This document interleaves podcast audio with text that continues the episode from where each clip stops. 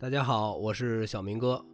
呃，今天我们还是要介绍一下埃里克萨蒂，因为我们上一期呢说到了萨蒂呢结束了他的玫瑰十字神秘教会时期，也就结束了那一段时期的创作啊，开始了对新的艺术方向的长期探索了。萨蒂呢还需要一个更便宜、更少让人分心的地方工作和生活。呃，为此呢，他在1898年底搬到了巴黎南郊的阿库埃尔。新的住所呢，一旦装修完毕，他的余生就对世界关上了大门。在一九零五年最后一次公开露面，是以一个受人尊敬的、谦卑的中产阶级公职人员的形象出现的。呃，他戴着一个圆顶礼帽，有衣领，还有拿着一把雨伞。嗯，萨蒂每天呢要步行十几公里进入巴黎，途中在许多咖啡馆停留，喝一点酒，写点东西，啊，做一做作曲。到了凌晨呢，他或者乘坐最后一班火车从蒙帕纳斯回来，或者呢步行回家。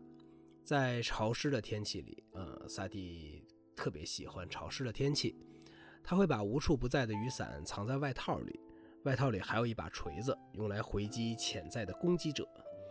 因为被迫从原本的住处搬完搬到了巴黎贫困的这个工业郊区啊，回家的路往往还要步行，这大大增加了萨蒂的安全风险。路人总能看到回家路上的萨蒂呢，挥舞着一把锤子。他声称拿着锤子是为了保护自己。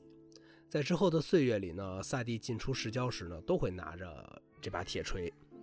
呃，即使他的名气在晚年有所增长，呃，情况依然没有改变，他还是每天拿着锤子在市区上行走。此时呢，有一个尚未解决的问题，就是有一个人叫沙特克，他说了这么一个问题，应该是萨蒂的朋友，呃，他是这么形容的萨蒂的，他说，呃，我不知道，嗯，萨蒂是每天如何从他那肮脏的房子里干净的走出来的。就像一个演员从天使的翅膀里走出来。嗯 为了谋生呢，萨迪定期要去参加蒙马特地区的咖啡音乐会。他是文森特海海斯帕的伴奏者。虽然呢，萨蒂在一九零二年后为布莱特达蒂创作的歌曲取得了更大的商业成功，啊，他还是依然为这位文森特海海斯帕在伴奏着啊，这个。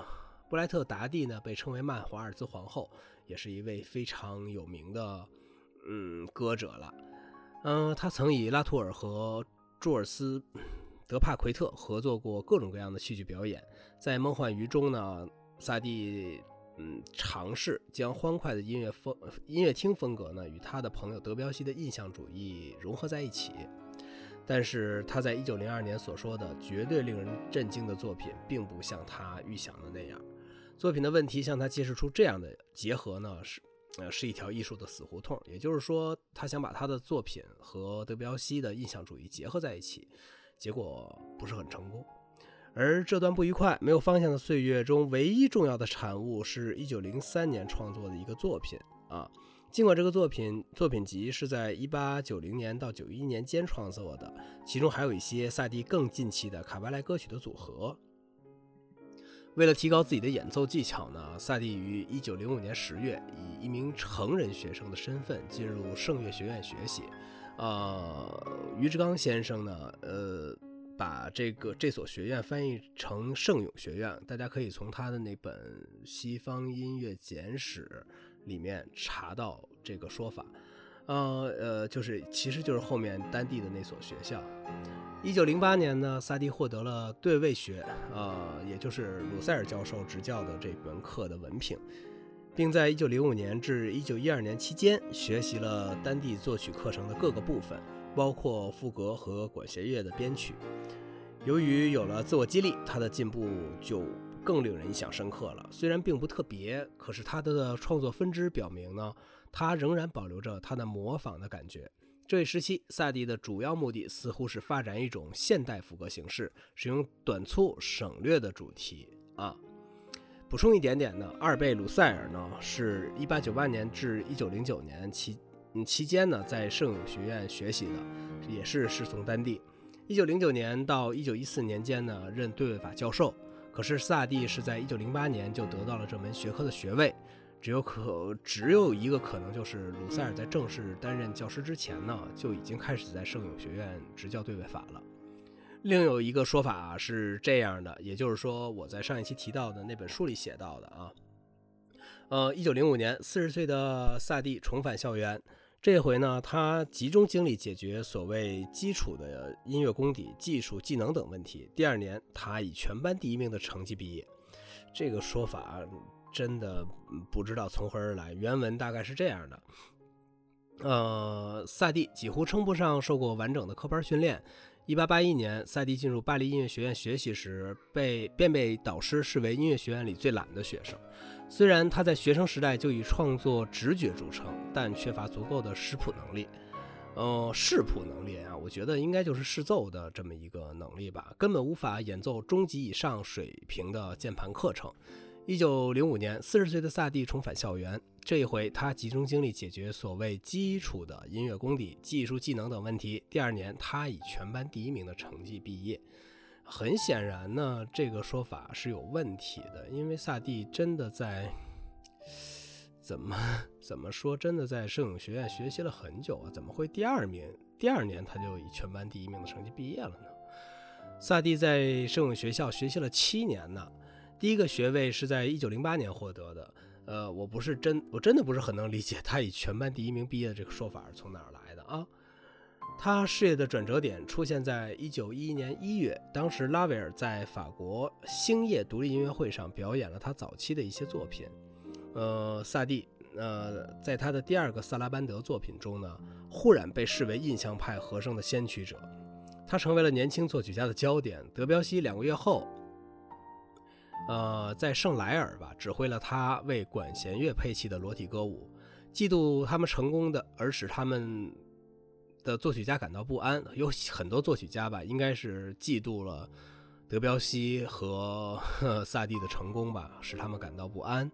最令人嗯满意的讽刺是，迪米茨在一九一二年同意出版他最近的《真实世界前奏曲》，并很快要求出版更多这样的幽默的钢琴曲。这使他能够放弃他那 有辱人格的卡巴莱表演工作。怎么说呢？其实就是慢慢的，他已经得到了一些出版商的认可，开始出版他的作品了。他已经不用在小小的咖啡馆啊或者酒吧去表演了。嗯，确实这样的呃工作呢，刺激了一段富有成果的时期啊。呃，萨蒂的创作呢，在一九一四年的娱乐节目中达到了高潮。